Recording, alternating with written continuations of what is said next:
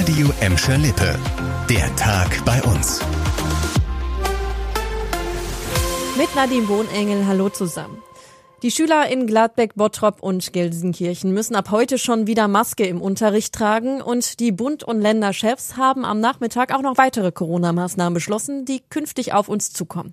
In Geschäfte dürfen bald nur noch Geimpfte oder Genesene. Clubs und Diskotheken werden bei hohen Corona-Infektionszahlen geschlossen. Außerdem sollen die Kontaktbeschränkungen für Ungeimpfte verschärft werden. Ungeimpfte dürfen sich höchstens mit zwei Personen eines weiteren Haushalts treffen. Ehegatten und Partner gelten dabei als ein Haushalt, auch wenn sie keinen gemeinsamen Wohnsitz haben.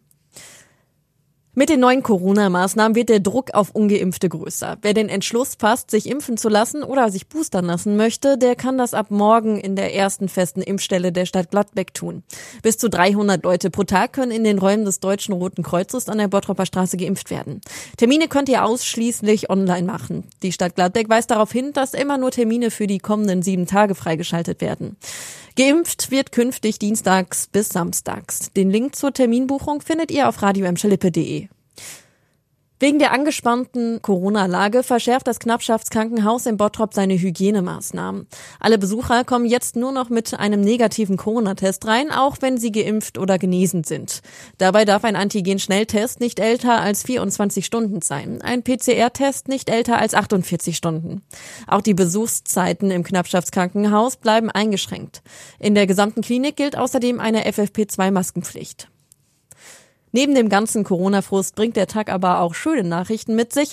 Der Nikolausmarkt in Bottrop findet statt und in diesem Jahr sogar zum ersten Mal am neuen Kulturzentrum August Everding.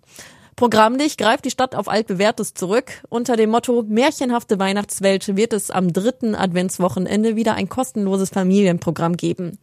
Los geht es am 10. Dezember mit einem Nikolausbesuch im Kulturhof. Der Nikolausmarkt findet nach aktuellem Stand unter der 2G-Regel statt und es gilt eine Maskenpflicht in Gebäuden. Im Innenhof des Kulturzentrums ist die Personenzahl auf 150 beschränkt. Das war der Tag bei uns im Radio und als Podcast. Lokalnachrichten aus Gladbeck, Bottrop und Gelsenkirchen findet ihr jederzeit in unserer App und auf radioemschalippe.de.